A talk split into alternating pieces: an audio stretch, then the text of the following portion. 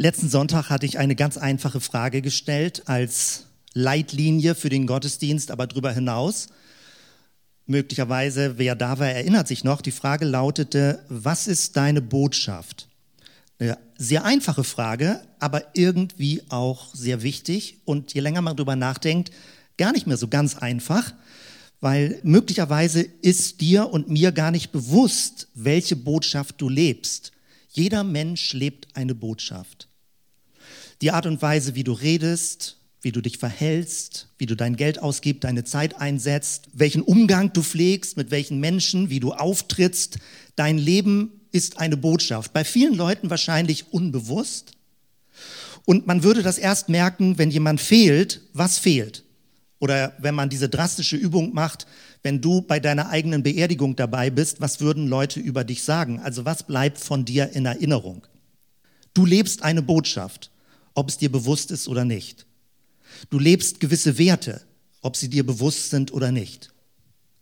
Weshalb ich letzten Sonntag mit dieser Frage begonnen habe, ist, ich weiß gar nicht, warum ich das so nennen möchte, ich möchte Dinge einfacher machen und doch auf bestimmte Dinge neu Wert legen und nicht theoretisch, sondern weil ich auch persönlich von mir dabei spreche, wie ich merke, dass ich eine Fokusverschiebung durchmache und eine Neuausrichtung in meinem Leben gerne vornehmen möchte und dich auch mit reinnehmen möchte in diese innere Veränderung und dich gewinnen möchte, falls es nötig ist bei dir, auch diese Veränderung mitzumachen.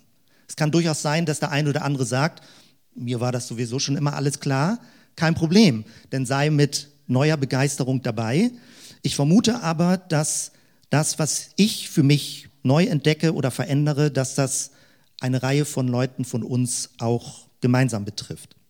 Was ist deine Botschaft? Die Herausforderung, die ich sehe, ist, dass man nicht nur unbewusst eine Botschaft lebt, sondern dass man bewusst eine Botschaft lebt. Wenn man dich fragen würde, bist du Christ, würden sicherlich die meisten in diesem Raum sagen, ja, ich bin Christ. Dann würde man vielleicht genauer nachfragen, was heißt das für dich Christ?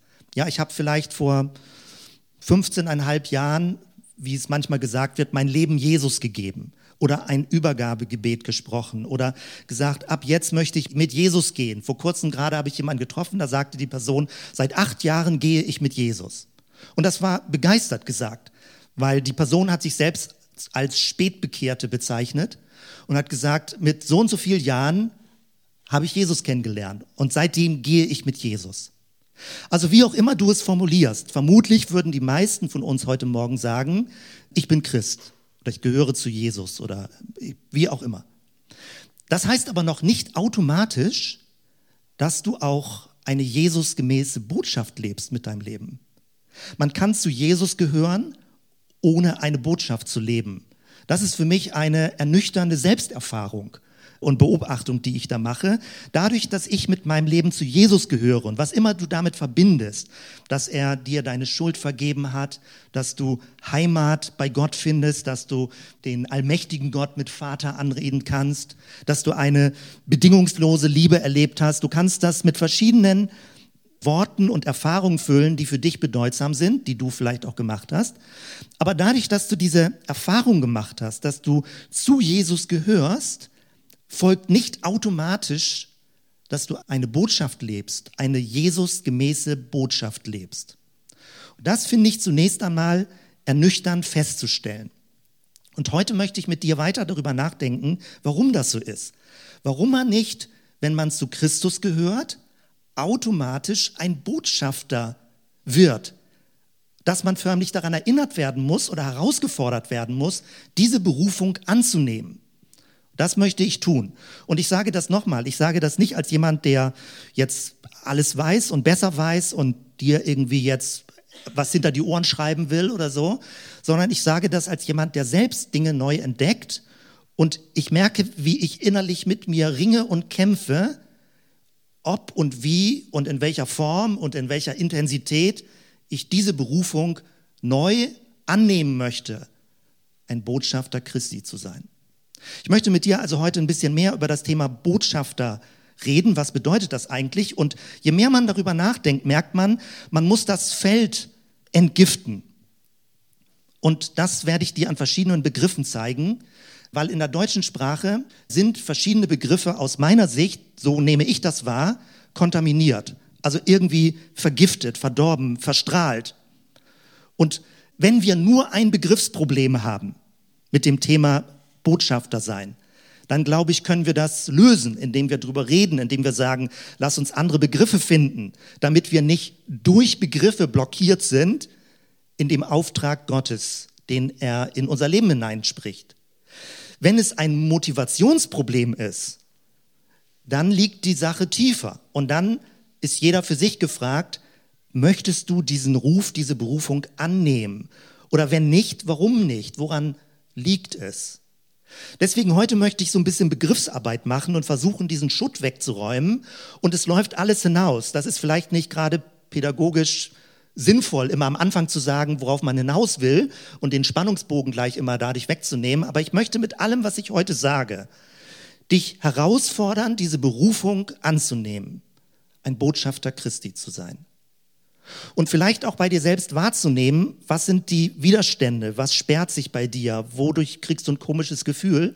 Aber ich möchte dich in diesen Prozess hineinnehmen, dass du diesen Ruf an dein Leben herankommen lässt und dich nicht damit zufrieden gibst, irgendwie Christ zu sein und zu Jesus zu gehören, was auch gut ist, aber unter dieser Überschrift ja, zu wenig, das klingt so ein Minusgefühl, aber es ist irgendwie nicht das, was Gott ursprünglich denkt und gedacht hat. Nun, wir tasten uns da mal ein bisschen ran. Sie schickt der, ich habe es nicht vervollständigt, aber man kann das raten, wenn man den Untertitel sieht, werde Botschafter des Himmels. Es gibt ja diese Formulierung. Sie schickt der Himmel. Dich schickt der Himmel. Oder du bist ein Geschenk des Himmels. Und das drückt das ein Stück weit aus. Unsere deutsche Sprache hat da noch etwas. Sie schickt der Himmel sind genau die Momente, worum es geht. Stell dir vor, Dein Leben als Christ, Jesus zu kennen, Jesus nachzufolgen, besteht mindestens jeden Tag, ich mache es mal so vorsichtig, aus einem Moment, wo jemand zu dir sagt, sie schickt der Himmel. Wäre das nicht irgendwie ein bisschen abenteuerlicheres Leben?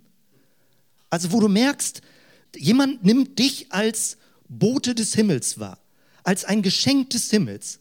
Jemand freut sich darüber, dass du im rechten Moment, zur rechten Zeit, am rechten Ort bist. Und es ist noch nicht davon die Rede, worum es geht. Musst du da ein Traktat verteilen? Nein.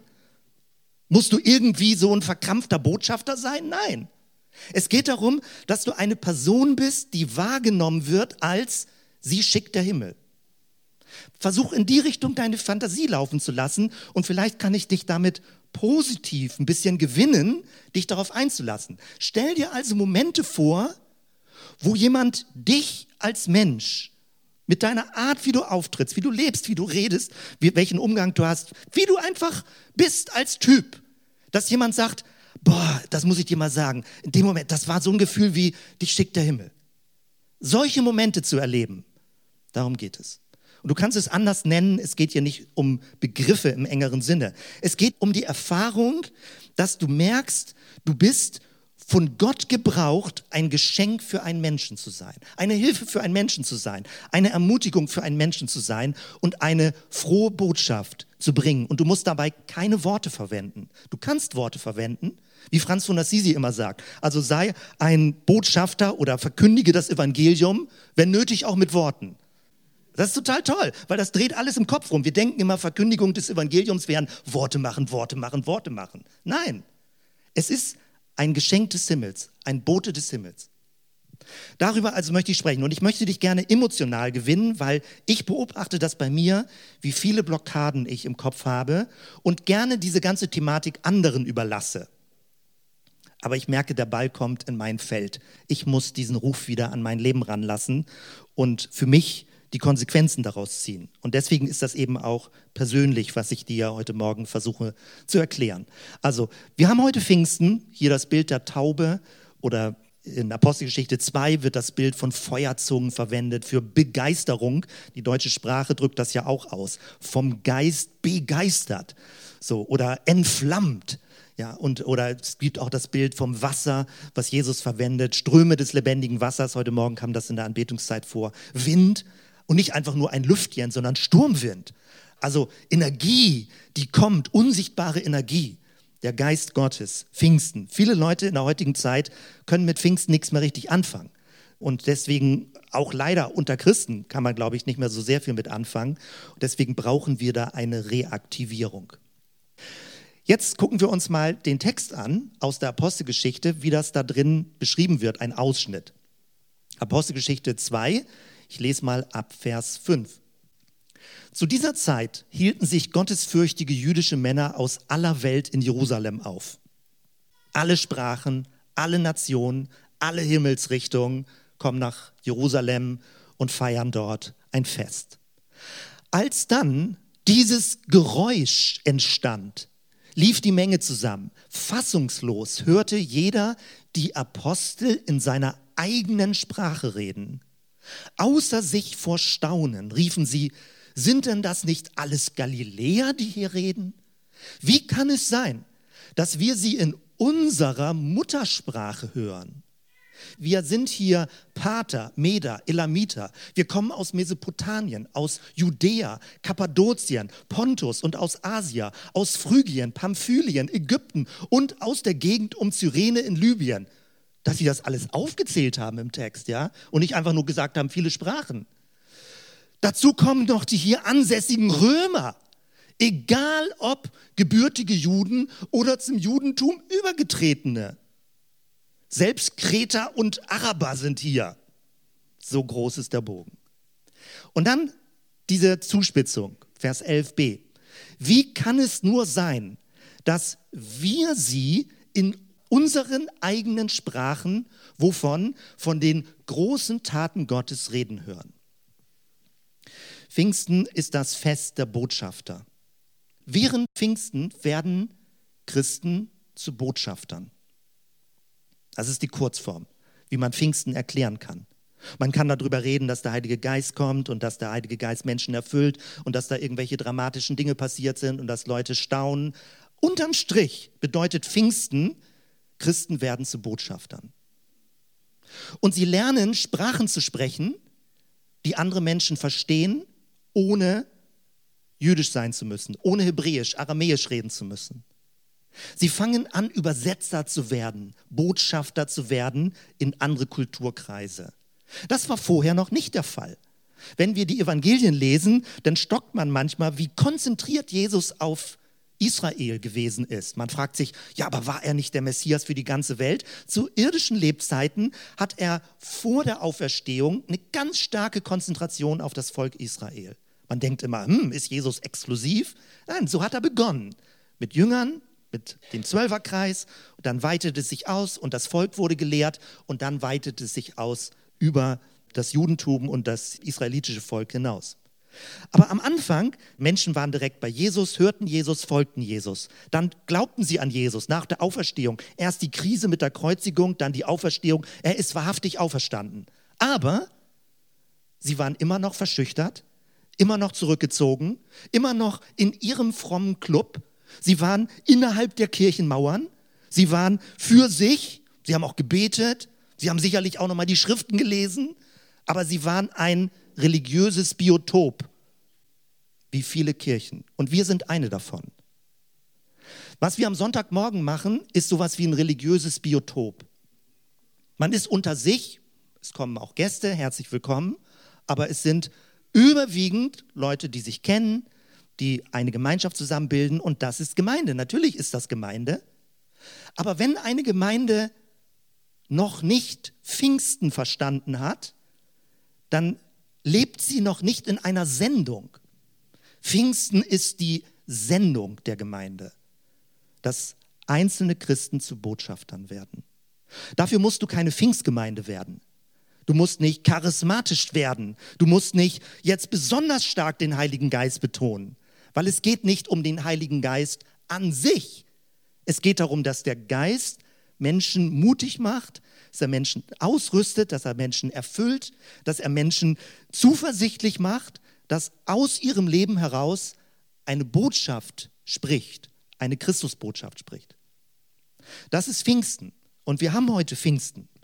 Und deswegen passt das so gut, über das Thema Botschaft zu reden, Botschafter, Botschafterin, zu reden. Was ich also vorschlage, wenn wir als Gemeinde weiter darüber nachdenken, wir reden als Gemeindeleitung drüber, es ist ein bisschen vom Timing sicherlich ein bisschen unglücklich, sowas vor den Sommerferien zu machen, weil dann gerät das in Vergessenheit möglicherweise. Und wir werden da weiter ansetzen und ich werde heute praktisch den ersten Durchlauf machen und das vor den Sommerferien nochmal so einen größeren Bogen da zusammenziehen. Weil ich denke, das wird eine Linie sein, die sich durchhalten wird und wo wir gemeinsam drüber nachdenken, wie kriegen wir wieder Zugang zu diesem Thema. Weil es ist ja nicht so, dass es völlig neu ist. Aber ich denke, es ist zu weiten Teilen weggerutscht oder man überlässt es ein paar Leuten, von denen man glaubt, die sind besonders begabt, aber ich bin da aus dem Spiel, du bist aus dem Spiel. Pfingsten bedeutet, dass Leute Zuversicht bekommen haben, dass durch ihr Leben hindurch Gott reden kann. Durch normales Leben, durch ein einfaches Leben, durch ein schüchternes Leben, durch ein ungewöhnliches Leben so oder ein ganz normales Leben so. Durch die Art, was für eine Persönlichkeit du bist. Gottes Geist kann durch dich reden. Und das ist das, was Pfingsten praktisch aktiviert. Und es geht nicht um Begriffe. Deswegen mache ich immer eine Auswahl von Begriffen. Aber ich glaube, und ich werde das gleich ein bisschen weiter ausführen, dass der Begriff Botschafter, Botschafterin in unserer Kultur funktioniert. Er transportiert etwas, was verständlich ist. Weil alles, was ich sonst an Begriffen kenne, sind christliche Insiderbegriffe. Und deswegen, die sind nicht schlecht, aber sie funktionieren nicht, um es zu erklären, was man meint. Und deswegen werde ich da ein bisschen Kreise drum drehen und ich hoffe, dass da eine Resonanz bei dir ausgelöst wird. Also, du kannst sagen, du bist ein Botschafter Gottes. Du kannst sagen, ein Botschafter des Friedens. Jesus, das Friedensreich. Du kannst sagen, ein Botschafter von Jesus, ein Christusbotschafter, ein Jesusbotschaft, ein Botschafter des Reiches Gottes. Ich merke, am meisten Resonanz löst bei mir aus ein Botschafter des Himmels. Als Lebensberufung, Leben als Botschafter des Himmels. Weil der Begriff Himmel löst irgendwie was Interessantes, Geheimnisvolles wieder in der deutschen Sprache aus. Er ist nicht total verdorben, weil man stellt sich unter Himmel nicht mehr eine Jenseitswelt vor. Die Zeit ist irgendwie vorbei. Man stellt sich unter Himmel etwas Schönes vor. Wie im Himmel. Wer diese Filme gesehen hat, die mit diesen Titeln sind, Königreich der Himmel, der weiß, es ist etwas Schönes, etwas Sehnsuchtsvolles, etwas, was das Leben qualitativ besser macht, wenn du ein Botschafter des Himmels bist. Wir haben vor Jahren, habe ich nachts mal diese Eingebung gehabt, dass wir für Serve the City praktisch den Slogan verwenden, Bremen aufhimmeln. Aufhimmeln als Begriff. Ich finde das total toll, ist eine Wortschöpfung. Wir haben die Domain sofort. Es gibt sogar in der germanischen Kultur den sogenannten Aufhimmel. Das ist natürlich jetzt germanisch und ein bisschen unchristlich und so weiter. Aber der Aufhimmel, man versteht, es ist etwas Erhebendes. Es ist etwas, was sich aufrichtet. Jemanden aufhimmeln finde ich ein Wort, was etwas transportiert. Also wie auch immer, welche Wortwahl du wählst. Es geht darum, dass du ein Botschafter bist im Sinne von Jesus. Ein Botschafter im Sinne des Evangeliums. Ein Botschafter, der sagt, ja, ich möchte diese Botschaft leben.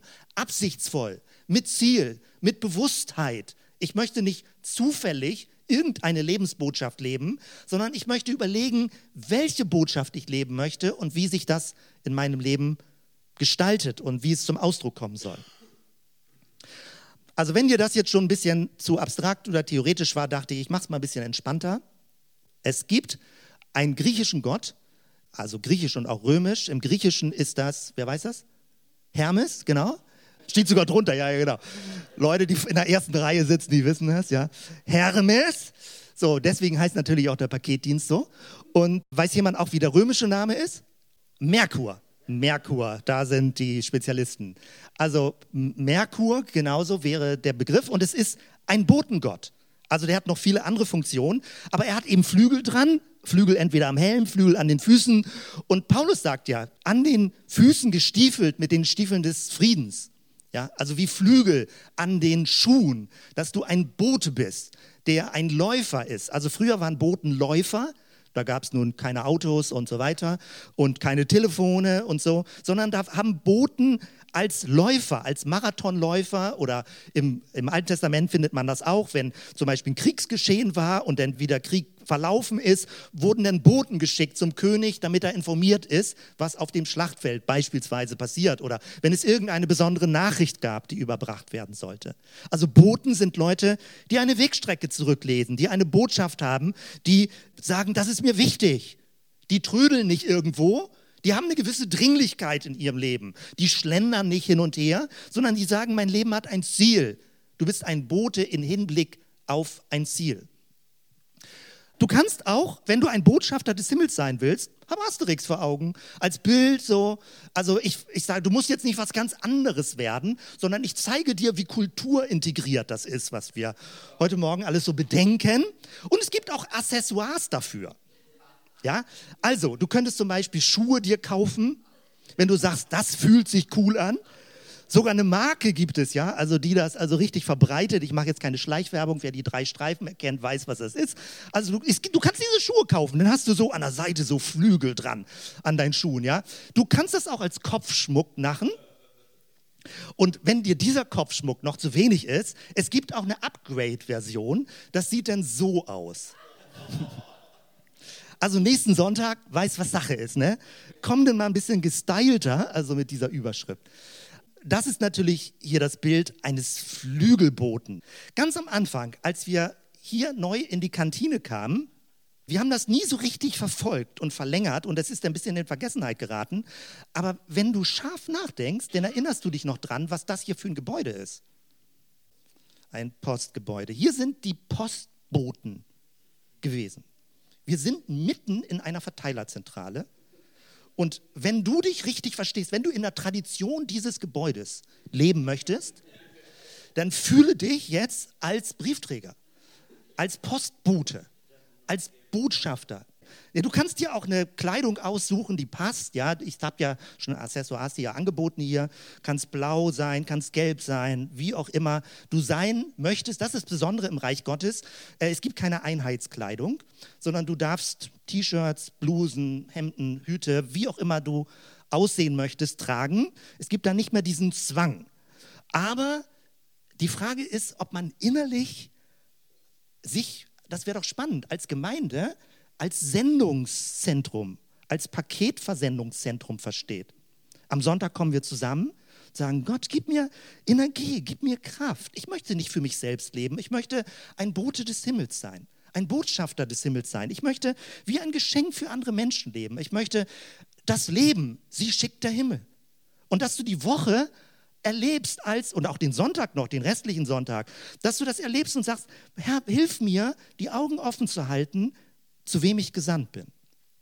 Das ist jetzt alles sehr kurz formuliert und da steckt viel mehr dran und das hat ganz viele Auswirkungen, mit welcher Perspektive, mit welchem Fokus wir unser Leben leben. Jetzt möchte ich dich weiter in biblische Begriffe reinführen, weil ich ja angekündigt hatte, ich will so ein bisschen das Feld entgiften und ich will dir mal die verschiedenen Begriffe zeigen, die aus meiner Sicht zwar biblisch sind, aber in der deutschen Sprache nicht richtig funktionieren.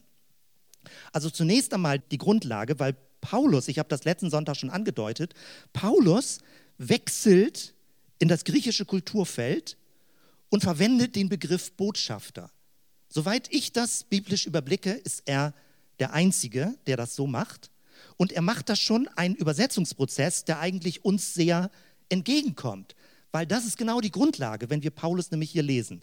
Hier 2. Korinther 5, 20. So sind wir nun Botschafter für Christus. Lutherbibel übersetzt, an Christi Stadt. Ich hatte letzten Sonntag schon gesagt, mir gefällt nicht dieses ausgetauscht werden an Christi Stadt, als würden wir alleine losgeschickt werden, sondern man kann es vielleicht anders und besser übersetzen, in Christi Sinne.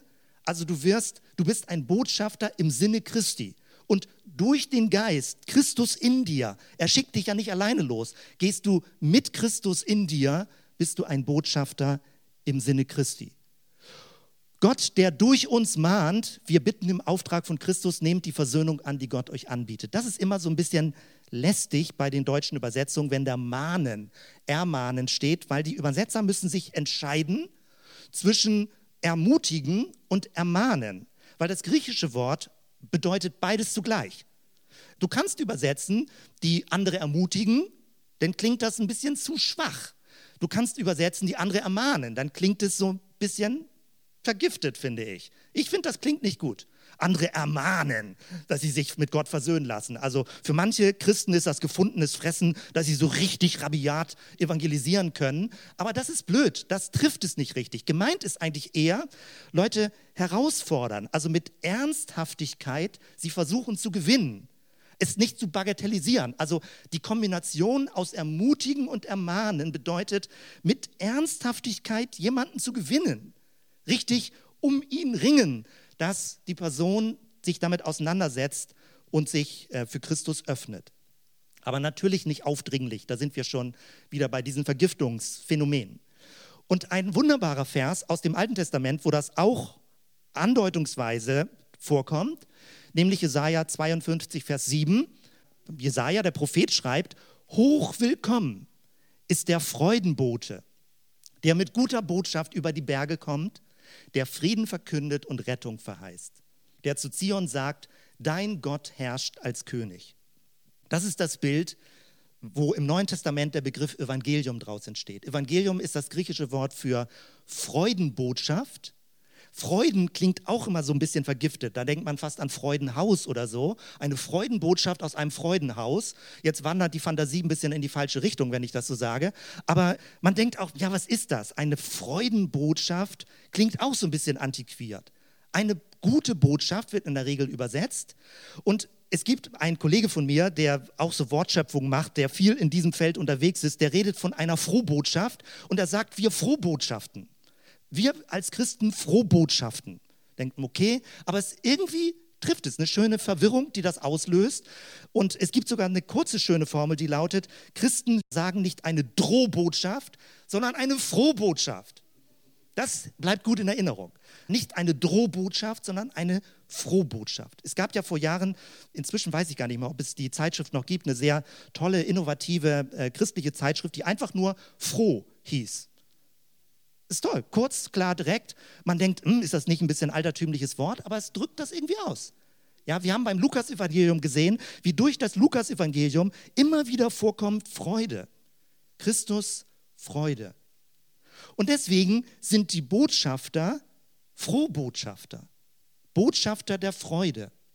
Und natürlich gilt das der Ball sofort in unser Feld, wenn wir sagen, wenn wir ein relativ miesmutig, lästiges, anstrengend, komisches, zermürbendes christliches Grundgefühl haben, ist das anstrengend, ein Frohbotschafter zu sein. Ist ja klar. Deswegen gibt es auch ein paar Hausaufgaben zu machen, damit es nicht aufgesetzt und künstlich ist. Aber die Grundrichtung ist doch deutlich. In allen christlichen Milieus, wenn wir jemals Botschafter sein wollen und diesen Ruf bewusst annehmen, du als Einzelperson oder wir als Gemeinde, dann wollen wir eine Frohbotschaft verbreiten. Und wir wollen nicht irgendwie die Kontrolleure der moralischen Weltverfassung sein, die Leuten sagen, was sie alles falsch machen. Wir wollen eine Frohbotschaft leben. Wenn überhaupt, dann so. Eine gute Botschaft, eine positive Botschaft. Und natürlich geht es darum. Wir haben gerade auf der Bundeskonferenz also das ist die Delegiertenkonferenz, die unsere Kirchensynode in Kassel. Da war Fernando Enz da, Dr. Fernando Enz, Friedensforscher mit mennonitischem Hintergrund, Professor an der Hamburger Uni. Und er hat mit Leidenschaft und Feuer beschrieben, wie wichtig das ist, dass Kirchen Friedensbotschafter sind in einer zerstrittenen und kriegsgeschüttelten Welt. Und wir erleben das ja relativ wenig, weil wir hier sehr geschützt leben in unserem Land. Aber weltweit sind christliche, engagierte Akteure in Missionen, wo sie sagen, wir müssen Konflikte ohne Gewalt lösen. Man kann auch mit Friedensverfahren Konflikte entschärfen. Und das ist hochprofessionell, was Leute da machen. Und sie machen es mit christlicher Motivation und christlichem Hintergrund. Das ist dann richtig absolut massiv in Anwendung, ein Botschafter des Friedens zu sein. Vielleicht ruft dich Gott weltweit aus Deutschland heraus, wo du sagst, wie kannst du deine Lebensbotschaft zu einer Friedensbotschaft machen in Gebieten, wo es wirtschaftliche Verwerfungen gibt, militärische Verwerfungen, also wo du unmittelbar merkst, wie wichtig dieser Dienst ist. Die ganze Welt ist Einsatzfeld für diese Botschafterarbeit, um die es geht. Hier also nochmal Jesaja 52, hochwillkommen ist der Freudenbote, der mit guter Botschaft über die Berge kommt. Welche Begriffe finden wir in der Bibel? Als Überschrift hier, mein Vorschlag ist, und ich sage, das ist ein Vorschlag, ich werde wahrscheinlich meine Sprache dementsprechend anpassen, auch meine inneren Selbstgespräche, weil ich möchte nicht negativ konditioniert sein, nicht emotional so eine Abwehr haben bei dieser ganzen Thematik. Mein Vorschlag ist also, Botschafter sein als Oberbegriff zu nehmen über allem, was wir tun. Ich möchte dir nichts Neues sagen heute Morgen, also, dass du zusätzlich zu deinem jetzigen Leben, was wahrscheinlich schon viele Termine hat, vollen Terminkalender, viele Verpflichtungen, Beruf, Familie, Nachbarschaft, was man alles tun muss, denkt man, oh, jetzt auch noch Botschafter sein. Das meine ich nicht.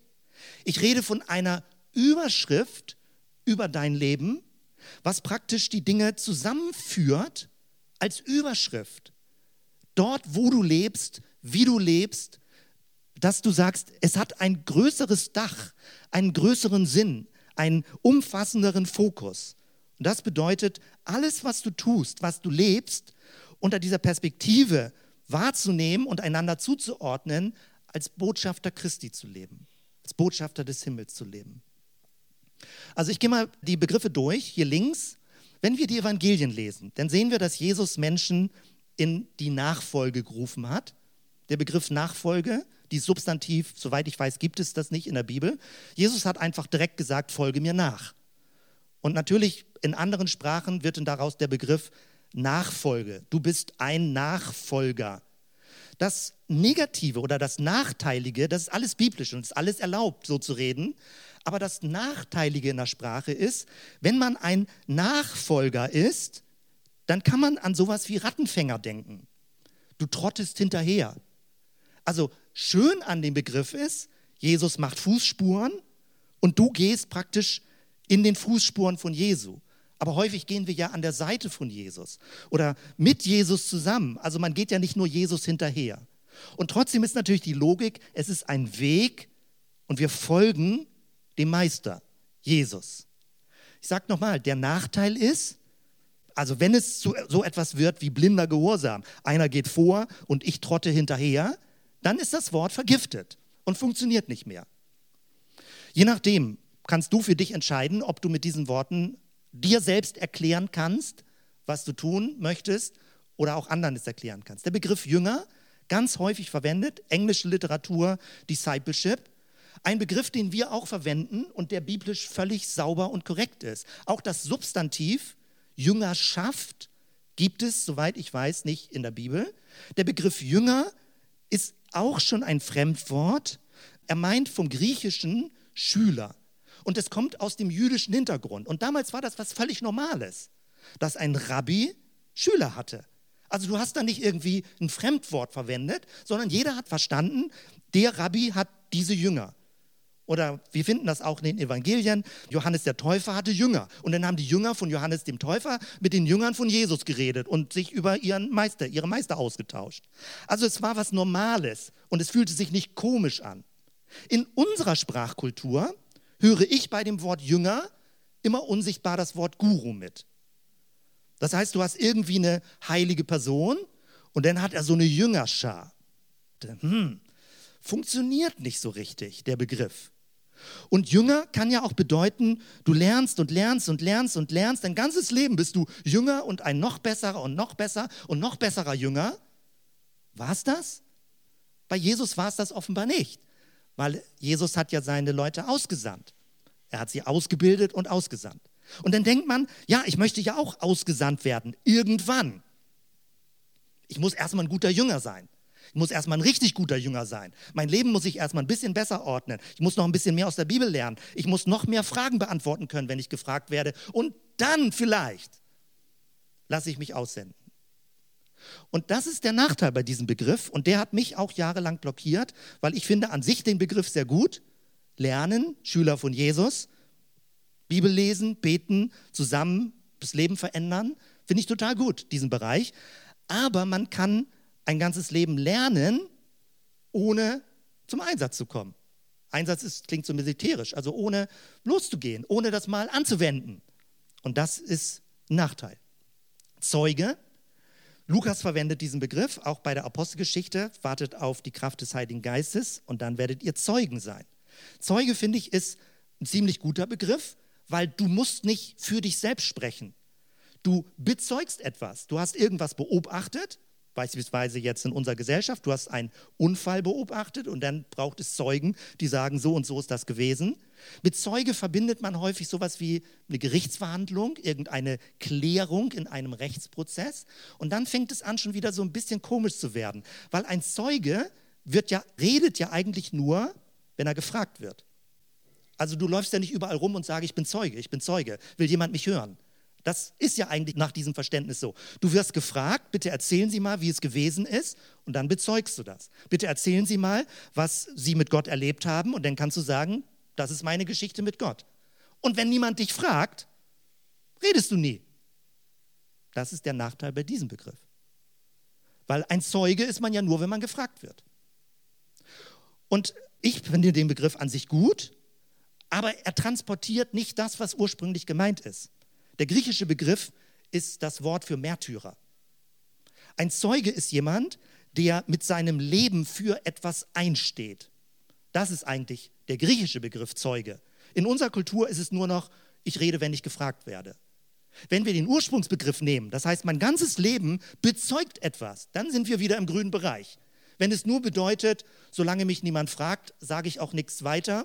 Und dann gibt es diese Theorie, du musst so überzeugend als Christ leben, dass dich Leute fragen, warum du das tust. Hast du schon mal probiert? Ich fand, ich habe an vielen Stellen so überzeugend gelebt und mich hat keiner gefragt. Weil Leute sagen einfach nur, ach, das ist eine vertrauenswürdige Person. Ach, der ist ja nett. Oder irgendwie so. Und es gibt viele Leute, die sind nett. Warum soll jemand dich fragen, warum tust du das, was du tust? Hast du solche Fragen schon mal bekommen? Sehr selten. In der Regel bekommt man solche Fragen, wenn man sich komisch verhält. Aber das ist ja nicht Sinn der Sache. Sag mal, du bist aber ein komischer Christ. Woran glaubst du eigentlich? So. Also deswegen, auch dieser Begriff löst nicht wirklich eine Motivation aus. Botschafter ist was Aktiveres. Ein Zeuge hat irgendwie was Passives in unserer Kultur. Der muss förmlich aktiviert werden. Das Evangelium verkündigen wird dann gesagt. Evangelist sein auch das ist wirklich ein sehr kontaminiertes Wort. Leute verwenden das immer und immer wieder und betonen das, aber im Deutschen verwendet man es kaum. Ich weiß nicht, ob du damit arbeiten kannst. Und Evangelium bedeutet frohe Botschaft. Der Sinn des Ganzen ist richtig, aber ich suche eine Sprache, die funktioniert. Bote, Engel, ein Bote Gottes sind eigentlich Engel oder Propheten. Auch das. Aber fühlst du dich als Engel? Fühlst du dich als Prophet? Okay, Bote scheint irgendwie zu funktionieren. Ich komme gleich dazu, was an dem Begriff zu wenig ist, also zu dünn ist. Aber trotzdem ist der Begriff Bote, finde ich, eine Hilfe. Und eigentlich, aber auch da sind wir ja sehr vorsichtig, eigentlich ist ein Botschafter oder ein Gesandter, ein Apostel. Aber wer würde schon rumlaufen und sagen, Freunde, ich bin hier Apostel, ich nenne mich jetzt nicht mehr Pastor, ich bin jetzt Apostel. Und das fühlt sich dann wahnsinnig cool an, so richtig aufgeblasen. Der Begriff im Deutschen funktioniert praktisch null. Ein Apostel sein, was soll das denn sein? Also im christlichen Bereich kannst du vielleicht damit ein paar Credits sammeln und Eindruck schinden, aber im nichtchristlichen Bereich, im säkularen Bereich, was ist denn das für ein aufgeblasener Hans Franz? Ich finde, man muss ehrlich sein mit diesen Begriffen. Vielleicht übertreibe ich es, aber so beobachte ich die Begriffe. Und ich habe Leute vor Augen, die wir über Serve the City kennengelernt haben, sagen, wenn ich Leuten erklären müsste, wer bin ich, welchen Begriff würde ich verwenden? Würde ich sagen, ich bin ein Apostel? Nee. Würde ich sagen, ich bin ein Evangelist? Nee. Würde ich sagen, ich bin ein Jünger Jesu? Nee. Ich würde diese Begriffe nicht verwenden. Verwendest du sie? Deswegen Überleg mal für dich, vielleicht findest du noch besser einen Begriff. Überleg mal, ob der Begriff, wie auch immer du ihn abwandelst, Botschafter des Himmels funktioniert. Er klingt auch ein bisschen hoho, aber er transportiert etwas. Er gibt Anlass, darüber zu sprechen.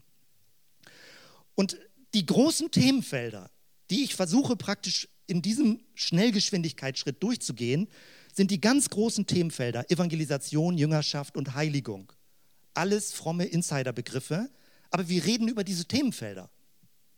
Ich möchte nur, wenn ich das für mich so beschreibe, ich möchte dieses Feld, diese Bereiche wieder zurückgewinnen.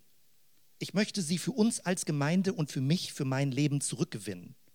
Und wenn ich meine Geschichte kurz durchgehe als Mini-Biografie, dann merke ich, ich habe früh als Christ verstanden, das sind wichtige Themen. Ja, wir haben auch früher den Begriff Jaffet, Jüngerschaft, Anbetung, Freundschaft, Evangelisation, Dienst. Evangelisation ist wichtig, Jüngerschaft ist wichtig, Lebensveränderung, Heiligung ist wichtig. Und dann irgendwann habe ich bei mir gemerkt, ich habe eine Reihe von frustrierenden Erfahrungen beim Thema Evangelisation. Und ich dachte, ist ja auch schön, dass man eine Gemeinde ist. Da kann man sich das aufteilen. Es gibt bestimmte Leute, die finden dieses Themenfeld gut. Und dann konzentriere ich mich eher auf den Bereich Jüngerschaft. Das ist so eher Schulen, Ausbilden, Bibel erklären, für Leute beten, insgesamt einfach die Entwicklung der Gemeinde vor Augen haben. Es gibt dann verschiedene Themenfelder. So. Irgendwie ist mir klar, Stichwort Evangelisation ist wichtig, aber es reicht doch, wenn man Leute unterstützt, die diese Begabung haben. Vielleicht geht dir das innerlich auch so. Wenn man Umfragen macht mit einem Gabentest, wer hat die Begabung der Evangelisation, dann kommen da in der Regel nicht mehr als 10 bis 20 Prozent einer Gemeinde raus. Das heißt, 80 bis 90 Prozent der Gemeinde würden sagen, ich bin da nicht so richtig begabt, aber ich freue mich über andere, die es tun. Das, glaube ich, ist eine Verzerrung in unserer Wahrnehmung, die wir korrigieren sollten, die wichtig ist zu korrigieren. Und das, was mir neu aufgeht, und das ist wie, wie so ein Groschen, der gefallen ist. Ich suche nach einem Begriff, der beides zugleich ist. Evangelisation und Jüngerschaft und Heiligung zugleich, alles drei sogar zugleich. Und ich werde das heute und später, wenn ich heute nur begrenzt da durchkomme, weiter erklären, weil die Aufsplittung in Evangelisation auf der einen Seite, Jüngerschaft auf der anderen Seite und Lebensveränderung im Sinne Christi auf der dritten Seite, diese Aufteilung erweckt ja den Eindruck, als wären das drei sehr unterschiedliche Dinge. Und das Hochspannende für mich, auch wie so eine begriffliche Entdeckungsreise ist, der Begriff Botschafter, der Begriff Botschafterin verbindet alles völlig organisch miteinander, ohne dass es sich anstrengend anfühlt, wie eine Extraaufgabe anfühlt. Es fühlt sich sehr leichtgängig und sehr stimmig an. Und ich versuche das gleich ein bisschen weiter zu beschreiben. Also das ist das, worauf ich hinaus möchte. Wir haben biblische Begriffe. Du kannst sie auch jederzeit weiter verwenden, weil es gibt Bibelstellen dafür. Und doch würde ich gerne, dass wir eine Sensibilität entwickeln, welche Begriffe kann man in der heutigen deutschen Sprachkultur verwenden, um sprachfähig zu sein, um zu erklären, was wir tun und auch uns selbst klar zu machen, was ist die Aufgabe von Gemeinde, was ist deine Aufgabe als Christ in dieser Welt. Und deswegen, wenn man den Begriff Botschafter nimmt, ich mache das gleich noch, noch spezifischer, um diesen Begriff weiter zu verankern, aber es klingt sofort etwas mit. Ist jemand, der eine Vermittleraufgabe hat, mitteilen, ein Vertreter, ein Repräsentant, auch ein Dolmetscher, ein Interpret.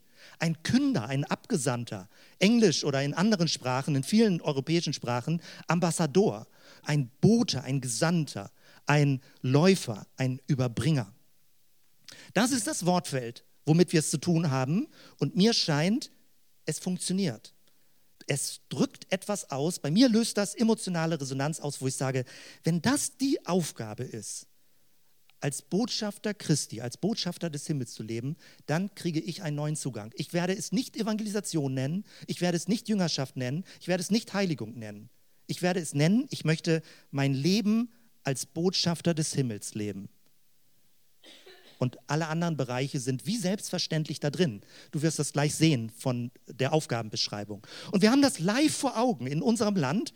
Ich möchte dir das als Beispiel zeigen live vor Augen, was ein Botschafter ist und was ein Botschafter nicht ist. Wer also die Medien verfolgt. Rechts kennst du hoffentlich unseren Bundespräsidenten. Und kennst du auch die linke Person auf dem Bild? Genau, hier ist jemand informiert, der amerikanische Botschafter Richard Grenell. Es gibt einen Artikel, den ich gefunden habe, wo über ihn geschrieben wird. Richard Grenell, der Undiplomat. Ich lese mal ein bisschen. Der US-Botschafter erhebt Polterei zum Prinzip. In Berlins politischer Klasse ist der 52-Jährige deshalb isoliert. Ein Blick auf eine schwierige Beziehung.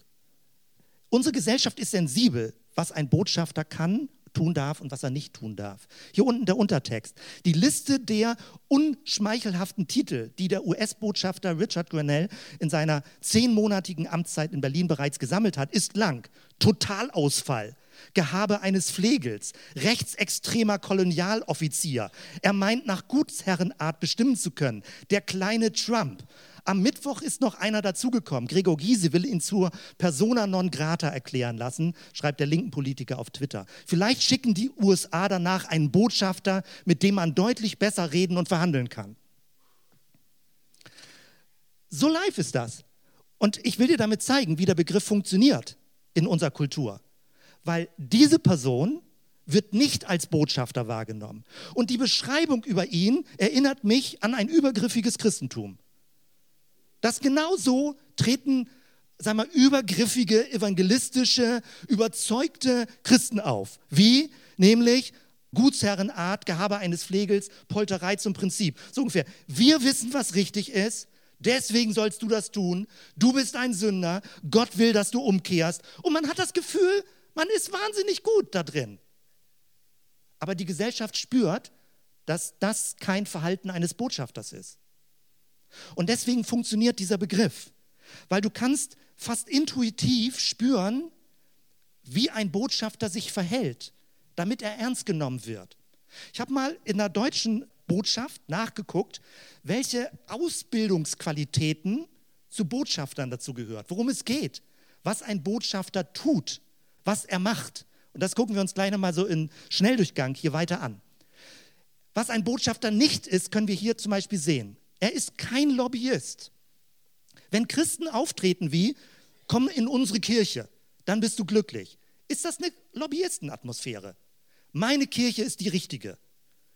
Mein Glaube ist der richtige. Meine Religion ist die richtige. Komm zu uns. Du kriegst auch ein paar Geschenke. Gnadengeschenke. Gott wird dein Leben glücklich machen. Noch ein bisschen Wohlstand obendrauf legen. Es ist eine Atmosphäre eines christlichen Lobbyisten. Und man fühlt sich ein bisschen manipuliert und über den Tisch gezogen. Völlig zu Recht, wenn Leute so auftreten, dass sie abgelehnt werden. Oder ein Vertreter, jemand, der etwas verkaufen will, eine Versicherung zum Beispiel. Man hat Untersuchungen gemacht, dass wenn Menschen zum Glauben kommen, durch den Typ eines Vertreters, eines christlichen Vertreters, steigen sie in der Regel innerhalb des ersten Jahres wieder aus, weil sie fühlen sich betrogen.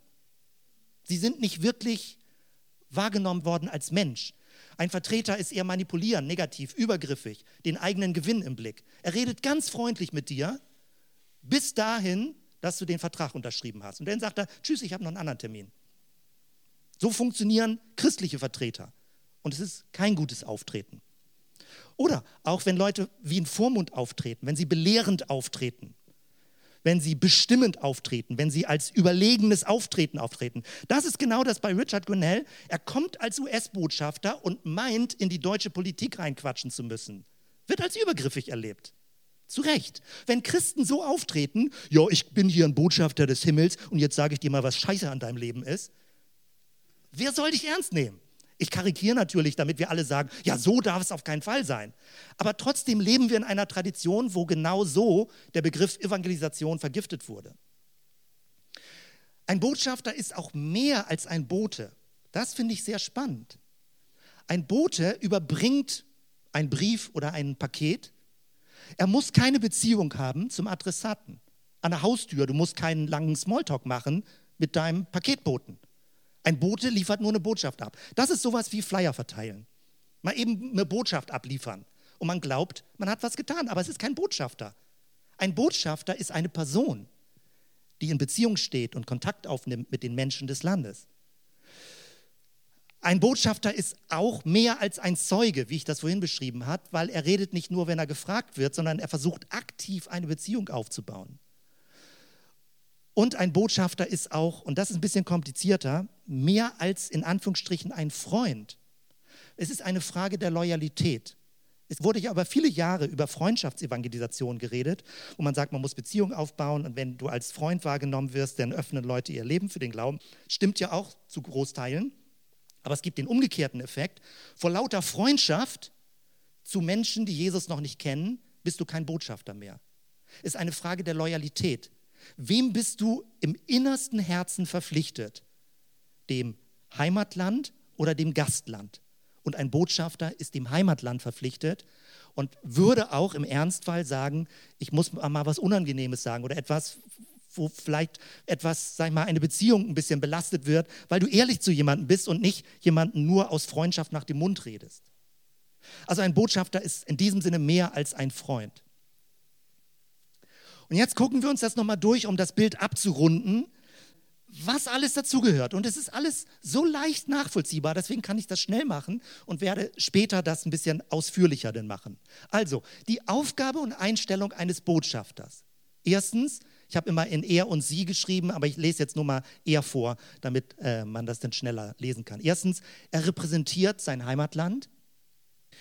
Er ist der Kontaktpunkt zwischen Heimatland und Gastland. Er sie leistet Vermittlungs- und Übersetzungsarbeit, sodass sich das Gastland und das Heimatland verstehen. Die Aufgabe eines Botschafters. Er integriert sich in das Leben des Gastlandes. Fünftens, er ist nur für eine bestimmte Zeitphase im Gastland. Da werden wir später genauer drüber reden. Das ist ähnlich wie du hast eine Ausbildungsphase an der Uni und dann ist das dein Land, in dem du Botschafter bist. Du hast, wohnst in einer Nachbarschaft und vielleicht nach sieben Jahren oder fünf Jahren ziehst du um und dann hast du ein neues Land, wo du Botschafter bist. Das heißt, in unserer Lebensgeschichte verändern sich die Länder, in denen wir Botschafter sind, die Beziehungsländer, unser Umfeld. Was ist die Haltung eines Botschafters? Die Einstellung. Erstens, er liebt das Gastland und die Menschen, die darin wohnen. Das habe ich ganz oben geschrieben. Ich merke das, dass ich da eine Aktivierung brauche, eine Reaktivierung brauche. Zweitens, er verhält sich als Gast und hält sich an die Regeln des Gastlandes. Ein Botschafter ist eben nicht polterig. Wenn du als Christ irgendwo auftrittst, dann ist es keine Mutprobe, dass du dich besonders ungeschickt verhältst und dass du besonders drastisch jetzt dein Zeugnis gibst. Das ist ungeschickt. Das ist dusselig. Ein Botschafter respektiert die Regeln deines Umfeldes, des Gastlandes. Drittens, sein Lebensstil erweist ihn als vertrauenswürdig. Das ist das Thema Heiligung. Nicht, jetzt muss ich ein wahnsinnig cooles Leben führen oder besser und so, sondern du bist vertrauenswürdiger, wenn du ein geordnetes Leben führst. Wenn du dein eigenes Leben meisterst, wirst du vertrauenswürdig. Wenn du nicht Leute ausnutzt, wenn du nicht schlecht redest über Leute, du wirst vertrauenswürdig. Deswegen, um ein besserer Botschafter zu sein, deswegen ist es wichtig, dass dein Leben sag mal, gesund sich entwickelt und reifer wird. Viertens, er tritt mit Würde auf und möchte sein Heimatland nicht in Verruf bringen. Für einen Paketboten, jetzt im schlimmsten Fall, bist du Mindestlohnempfänger. Da bist du Laufbursche. Das ist der Unterschied zwischen Bote und Botschafter. Als Bote bist du irgendwie ein Laufjunge, der rumgeschickt werden kann. Manche Christen fühlen sich ja so, als wenn sie rumgeschickt werden können. Nein, du bist in alter Sprache Botschafter des Königs. Du bist nicht irgendjemand, du bist beauftragt vom König des Himmels, ein Botschafter zu, eine Botschaft zu leben. Und in diesem Sinne, nicht Würde im Sinne von äh, rumstolzieren, so eine Gockelei, dass man irgendwie meint, der Wichtigste im ganzen Land zu sein, aber es ist eine innere Haltung der Würde, dass du eine wertvolle Botschaft hast für Menschen, die dafür offen sind und sie hören wollen. Und fünftens, er ist im Konfliktfall loyal gegenüber seinem Heimatland als Botschafter. Und das sind Punkte, die ich gemerkt habe, die liegen so auf der Hand. Wenn man dieses Arbeitsfeld, dieses Selbstverständnis Botschafter, Botschafterin versucht zu umreißen. Und das ist mein Grund, meine Begründung dafür, weshalb dieser Begriff in unserer Sprache funktioniert. Wenn man ihn so nimmt, sozusagen wie er definiert ist in unserer aktuellen Kultur. Die Frage ist, musst du dafür etwas Neues lernen? Musst du jetzt völlig anders werden? Nein, setze einfach diese Überschrift über dein Leben und alles fängt an, sich dem zuzuordnen. Dass du vom Heimatland des Himmels im Herzen lebst, dass du ein vertrauenswürdiges Leben führst und dass du guckst, wer ist das Gastland? Für wen kann ich ein Geschenk des Himmels sein. Sie schickt der Himmel. Du kannst deine Hobbys weiterleben, du kannst deinen Charakter weiterhaben, du kannst deine, wie auch immer, deinen Zeitplan weiterhaben, du kannst mal gute und mal schlechte Laune haben, du kannst essen gehen oder auf Partys gehen. Darf das alles ein Botschafter nicht mehr? Doch, natürlich. Sein Leben besteht doch da gerade darin, sich in das Gastland zu integrieren und mit Menschen in Kontakt zu sein. Mit dieser inneren Herzensverbundenheit zum Heimatland, wir als Christen zur Welt des Himmels. Das also ist damit gemeint. Und man kann da sehr früh mit beginnen. Äh, die Frau am Jakobsbrunnen, wir lesen ja jetzt das Johannesevangelium, Johannes 4. Die Frau am Jakobsbrunnen hat erlebt, wie Jesus irgendwie was in ihrem Leben auslöst. Sie läuft ins Dorf und holt das Dorf. Die hatte keine Ausbildung, die wusste nicht mal genau, wer Jesus war. Sie hat sofort reagiert. Der Blinde, Johannes 9, der wusste nicht mehr, wie Jesus heißt und hat gesagt, ja, aber so war es und das erzähle ich euch jetzt. Das heißt, du kannst sehr früh beginnen, ein Botschafter zu sein, aber du kannst auch jahrelang lernen, ein besserer Botschafter zu werden, sprachfähiger zu werden, das Leben weiterzuentwickeln, die Kontakte bewusst im Blick halten und immer sensibler für das Wirken des Geistes zu sein, Augen auf, Impulse aufnehmen. Herr, wo möchtest du heute, dass ich eine Botschafterin bin? Wo möchtest du heute durch mich reden? Welche Menschen für, für wen kann ich Kontaktpunkt sein? Und es geht überhaupt nichts um was Übergriffiges, es geht nicht um was Gequältes, es geht nicht um was Lästiges, Anstrengendes, es geht um was Geschmeidiges, weil Botschafter sein ist etwas insgesamt. Man lebt bewusst dieses Leben und man möchte für Jesus und mit Jesus leben. Wenn man den Begriff im Internet eingibt, Botschafter des Himmels, kommt man auf dieses Buch, Christliches Zeugnis in Münster. Und da sind viele Leute drin, die mit der Stadt Münster verbunden sind und die mit völlig unterschiedlicher Persönlichkeit Botschafter des Himmels waren. Karl Rahner, Edith Stein, Rupert Neudeck, Albert Schweitzer, Karl Barth, Annette von Droste-Hülshoff. Also Personen, die mit dieser Stadt verbunden sind. Und ich dachte, so würde ich gerne schließen. Lass uns doch aus dem Münster Bremen machen. Lass uns doch sagen, wir möchten Botschafter des Himmels, ein christliches Glaubenszeugnis für Bremen leben. Und es ist schön, wenn wir in diesem Raum sind. Das erinnert uns immer daran eine Verteilerzentrale des Himmels, ein Postverteilerzentrum, wo sich die Briefträger treffen, die Postboten treffen und sagen, und jetzt schwärmen wir aus. Ich möchte dich gewinnen, dass du diesen Ruf neu annimmst. Vielleicht fühlst du dich noch ein bisschen überfordert, vielleicht bist du ein bisschen ängstlich.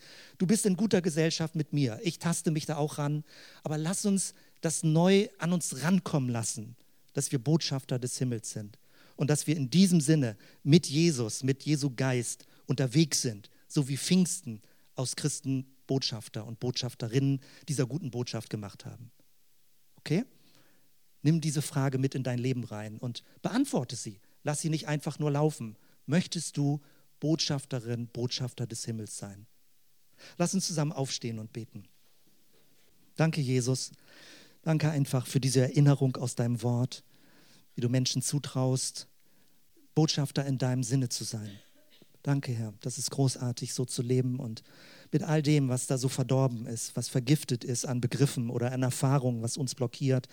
Ich bete, Herr, um das Wirken des Geistes, dass wir dann neu eine Resonanz erleben, neu berührt werden, neu von diesem Glück erfasst werden, dass du durch uns redest, dass du mit uns arbeitest, dass wir Kontaktpunkte sind für Menschen, die dich noch nicht kennen und die einfach Glück erleben können dadurch, die in irgendeiner Weise berührt werden durch dieses Geheimnis des ewigen Lebens in sich drin.